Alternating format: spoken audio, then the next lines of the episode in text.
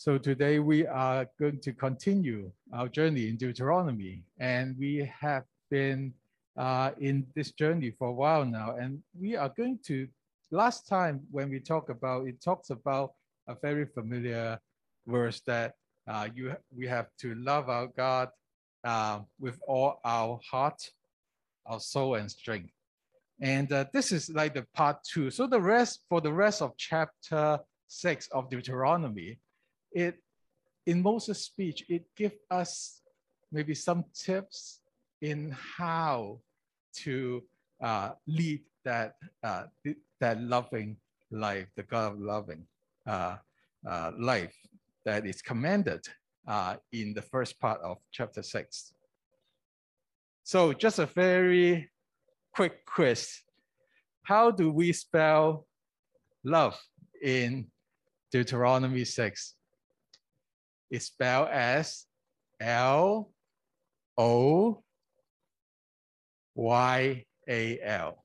So last time we talked about love in Deuteronomy 6 context is being exclusive, exclusively loyal to the God, to the God of Israel. So based on this, we also know that it's a recap. So love is spelled as loyal, and also it is all, it is all that God is required. It's like the whole person loyalty. There's different levels of it.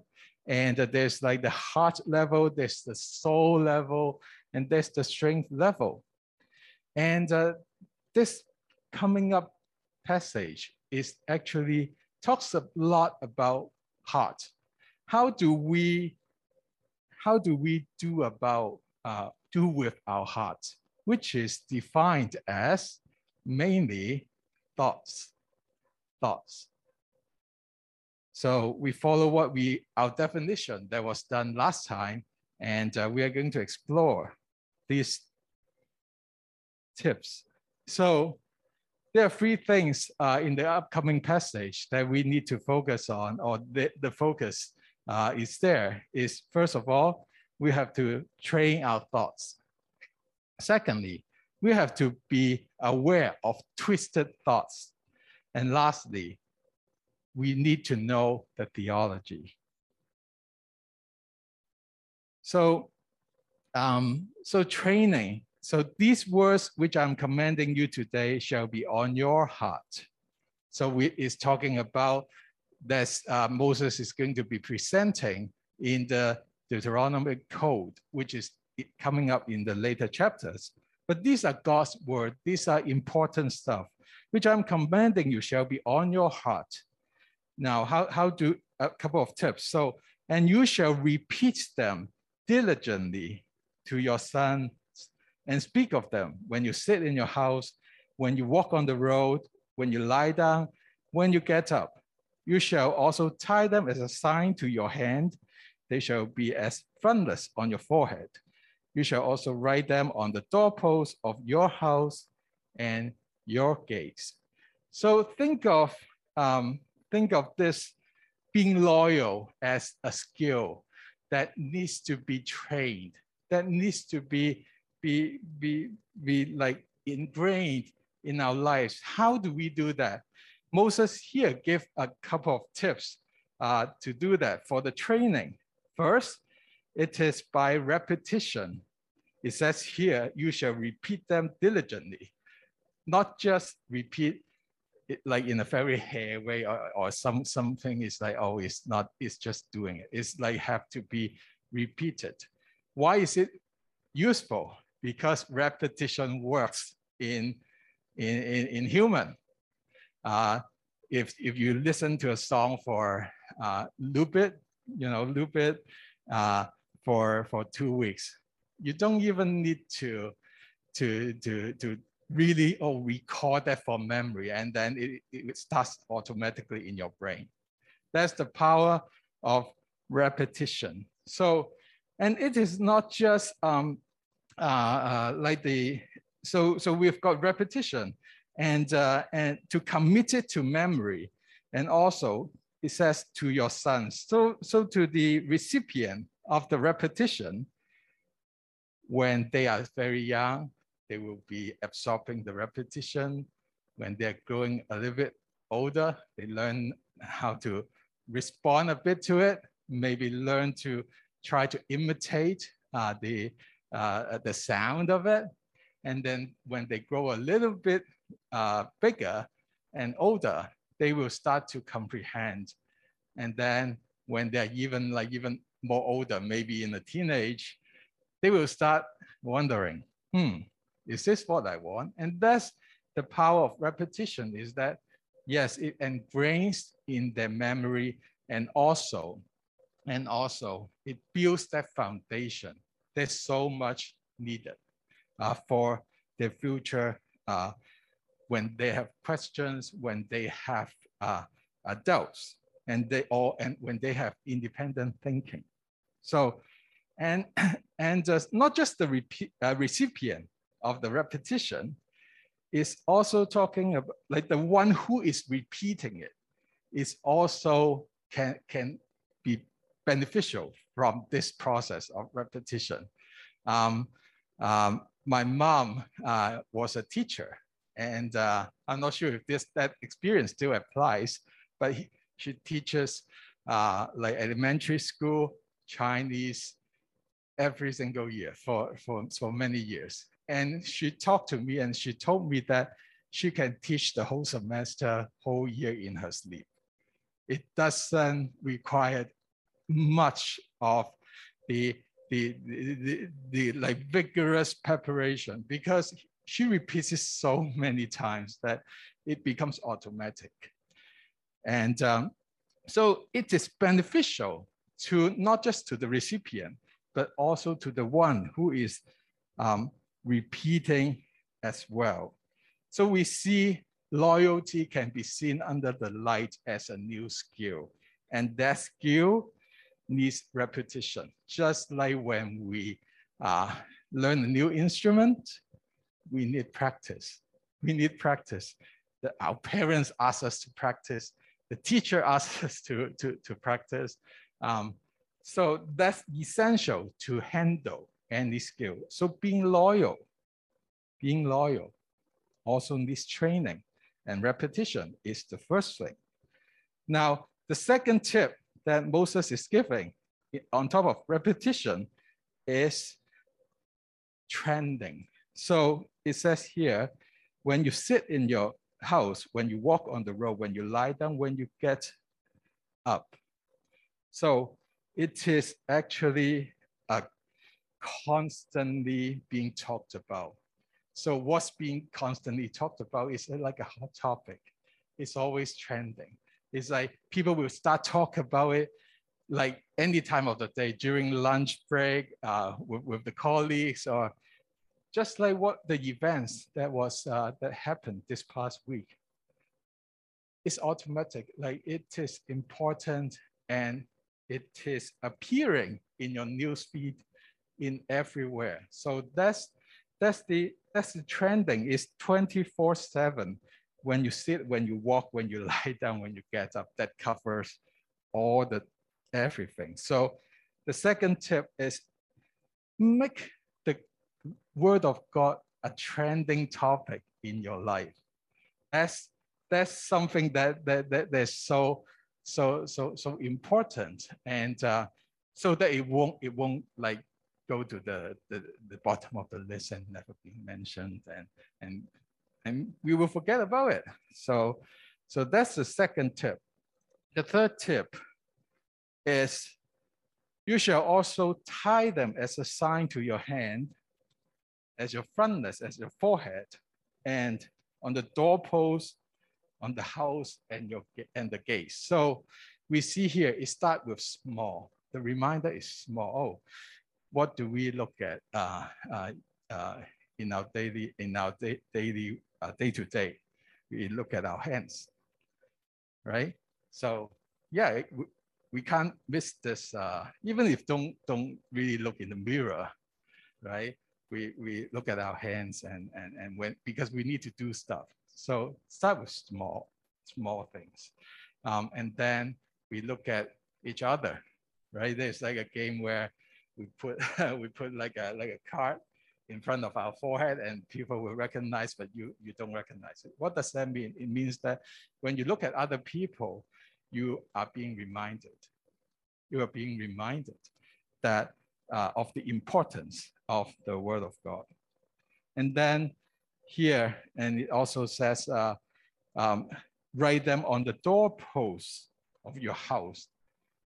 So now, not just individual, not just each other, but more bigger on a bigger scale. It's like a family home that in the family, you have to talk about it. You are being reminded on your house.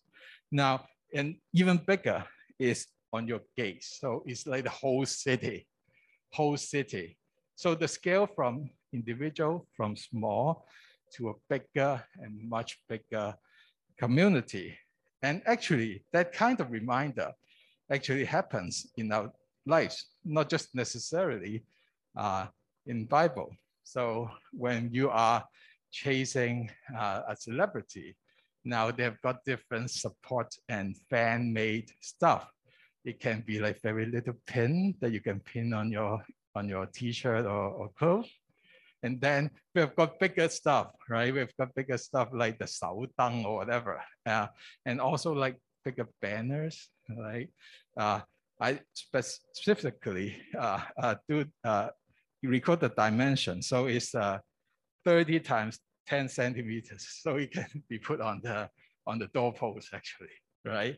And then um, and then big billboard advertisement, big billboard support at the at, at, at a very popular location, right? So it is that kind of reminder that is needed that's needed for a community of God to be reminded is from a smaller scale and to a bigger scale. It is almost like going back to that instrument um, uh, uh, practicing uh, uh, uh, analogy or yeah, illustration. So there are different intensity of reminders. So maybe people will remind you, Linkamla, practice piano. And then bigger intensity. Lean, Kamla, la, practice your piano and then bigger intensity. Lean command! Word, words with different intensity. And the reminders are being bigger and bigger just to achieve the purpose of training the thoughts and the minds of the, of the people who needs that reminder so much, so much in their lives. So, so first of all, so so the we've got the training, and we also have to be aware of the twisted minds, twisted minds, and actually twisted minds in this passage seems to become in two flavors. The first one uh, when does it happen? It happens when uh, the first, uh, it happens when people have too much. And the other is when people doesn't have anything, it's lacking. So we talked about this, uh, this here, then it shall come about when the Lord your God brings you into the land. So they're, they're there, and that he swore to your fathers, to Abraham, Isaac, and Jacob to give you great and splendid cities, which you did not build, and houses full of all good things, which you did not fill, and carved cisterns, which you did not carve out, vineyard and olive trees, which you did not plant. But you eat and are satisfied. So it would be a situation where you we see like the Israelites will see that they are enjoying all the great blessings that they have got no contribution to it.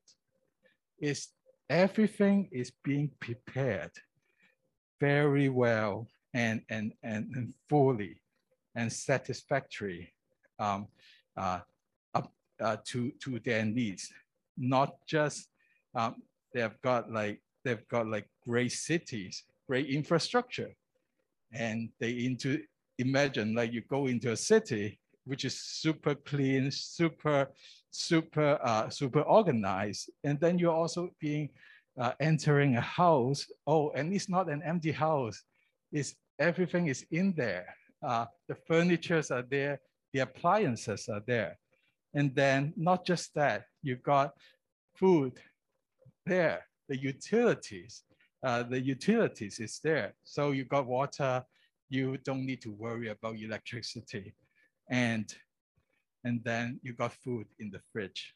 And then you also got a job. You can work on the work on work on the work on the planting, right? So there's is so much well prepared, so much well prepared. But right after that, Moses was saying, be careful that you do not forget the Lord who brought you out of the land. So God brings Israelites into the land and, and uh, out of uh, into the land.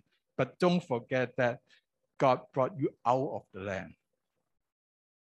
That's very important because actually it's quite um, people can can have twisted thoughts when they have too much or when they have super sufficiency uh, in their lives. That's why it is like this God bring you into the land and don't forget Lord who brought you out of the land is sandwiching the blessings that's in there.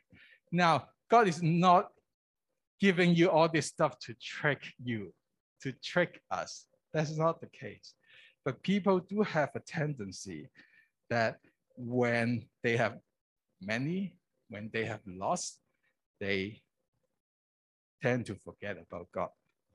They wonder, is God with us still relevant? I've got all everything. Is God still relevant? And uh, in Yorkdale, there's uh, an exhibition that's been going on for a few years, and it depicts uh, like the brain. It's like not real brain, but artistic pieces of the brain. It's called a brain project that different artists will be painting uh, and also sculpt, uh, sculpting the, the brain and make it an exhibition. And uh, different flavors, different varieties of brain is being displayed for uh, in the few years. And, and say, I, I just picked some of them is quite interesting. The first one is a, a house. I don't know, I, I, just interpret from what I see, right? So if your brain is, is like full of like your like house accommodations, utilities, and all this stuff, maybe your brain looks like this. And this one is a, a TTC with TTC train. So it probably is, uh, is for a brain uh, or a fan of, of, of trains, right? All, all his brain is full of trains, trains, trains, and especially TTC. And lastly, this one is like got sculpture, love me. Um, it can mean love the brain, or it also means that people crave, that person who has this brain is crave for, oh, please love me, love me. That's all he or she is like caring about. The brain, the brain, full of stuff, full of stuff. When it is full and lots of, with lots of thoughts, um, God might be expelled from your mind, from the thoughts. And uh, so I'm wondering what is, what does your brain look like now? What is it full of? What is it full of? And uh, and uh, this is also an, another example of a lot, right? So so this is like one parent preparing gift for uh, her two kids one Christmas. Ooh, I wonder what, what, what the kids will be thinking about. That maybe the, they will be super happy. Maybe they were getting tired of unwrapping the, the, the wrapping paper, but probably they are they are overwhelmed and, maybe they will they will um, they will forget who give them this. They might forget. So that's the way of uh, uh, of like if there's a lot that might lead to twisted thoughts of forgetting about God. The assumed is that when we know that it's not our contribution, we didn't work hard for it, then actually we should be grateful. That's the assume. But sometimes human behaves the opposite. And not just, not just that.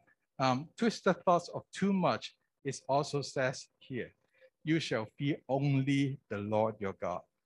You shall not follow other gods, any of the gods of the people who surrounds you.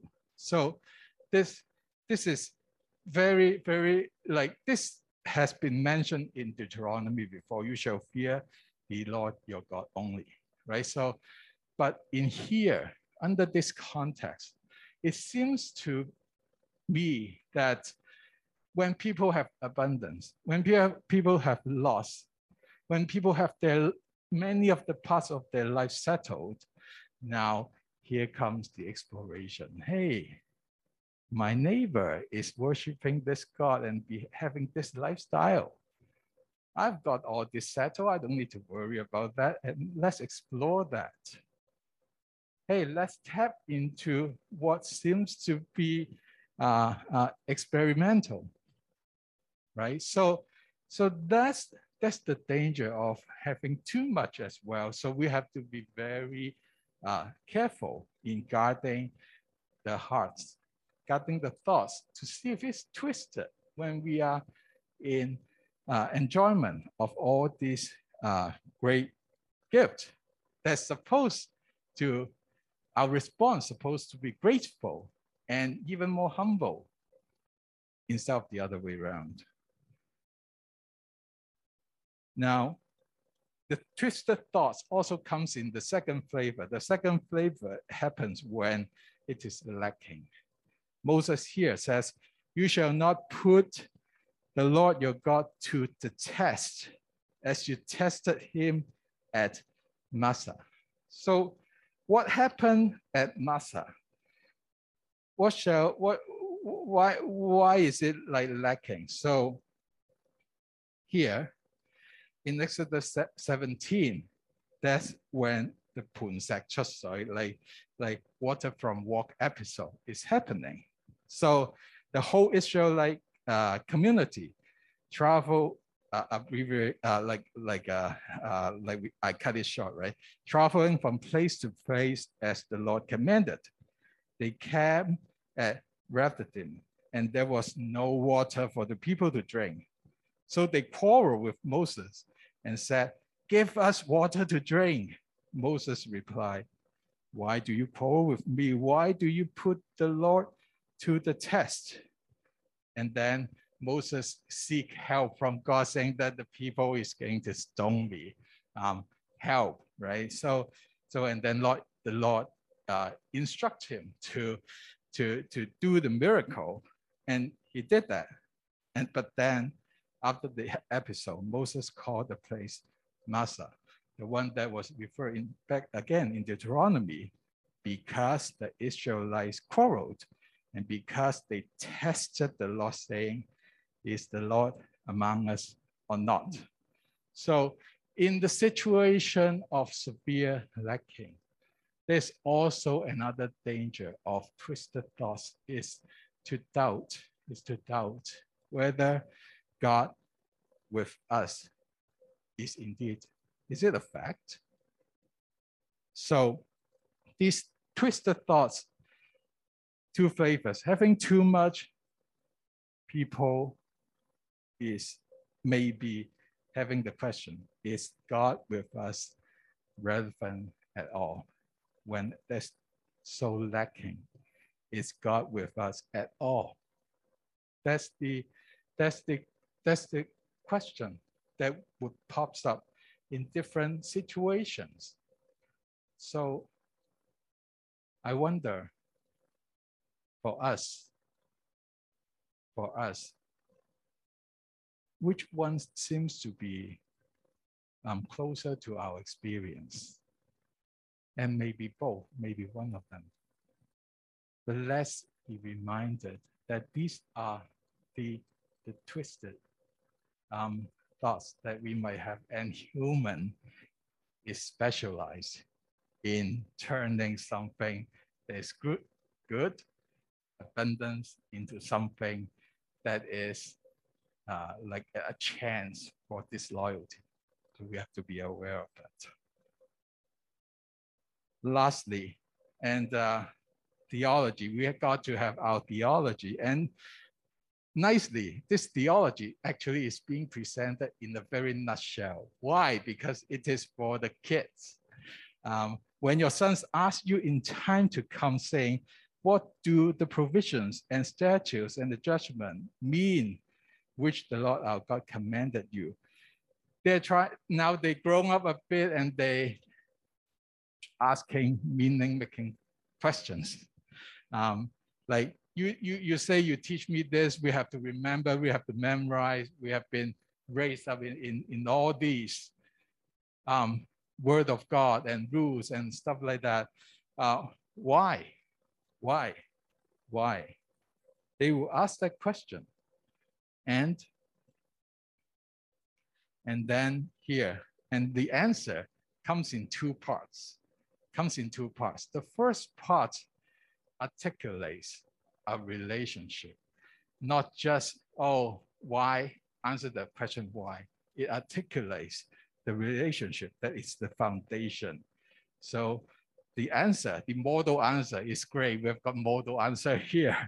We were slaves to Pharaoh in Egypt, and the Lord brought us out of Egypt with a mighty hand.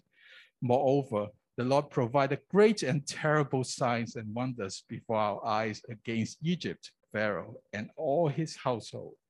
He brought us out of there in order to bring us in.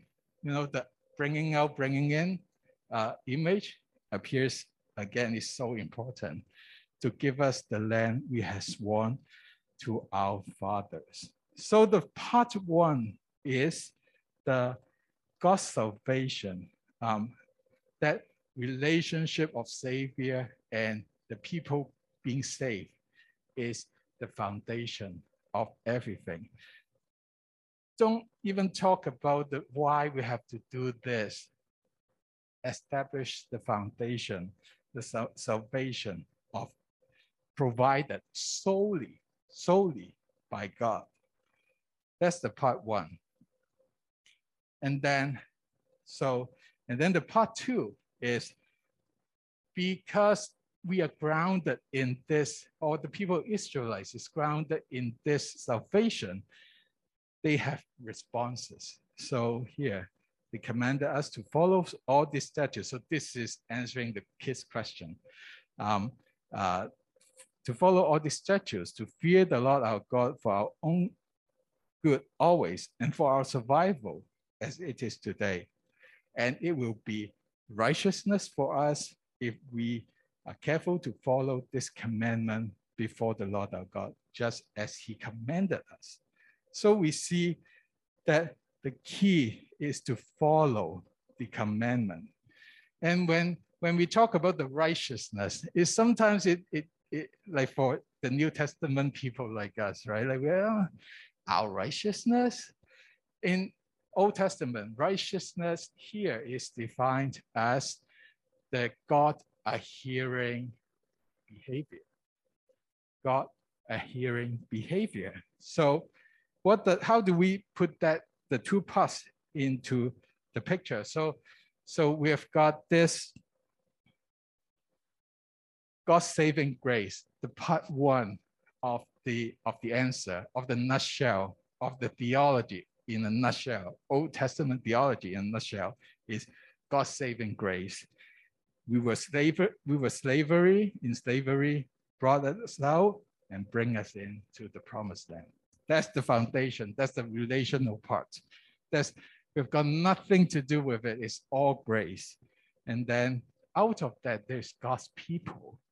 And God's people, because they want to be loyal, they will be performing God's standard adhering, aka, aka righteous deeds. And there will be God's approvals and blessings. So this is Old Testament theology in a nutshell, a model Q&A. And we wonder, how about Christians? We have exactly the same uh, uh, trajectory, paradigm, model, just that we see it in the light, under the light of the cross. So we know that we, Jesus brought us out of the slavery of sin. And our own promised land is in the new heaven and earth. We are not there yet. We, we will be going there, but we know that we will get there. That's the salvation and uh, uh, God's saving grace. And as God's people, Christians, we want to be obedient to Him and, and do right stuff. That is God's standard adhering. Now, because the cross has a significant element of suffering in there, the saving grace is grounded in suffering. God's people are being called to suffer. And also, probably God standard adhering actions includes also suffering and sacrifice. That's that that's a part of being uh, like like a Christian. And then even like uh, and, and then in the reactions, we sometimes like we see good things or blessings, but there are also sufferings. And there are also sufferings.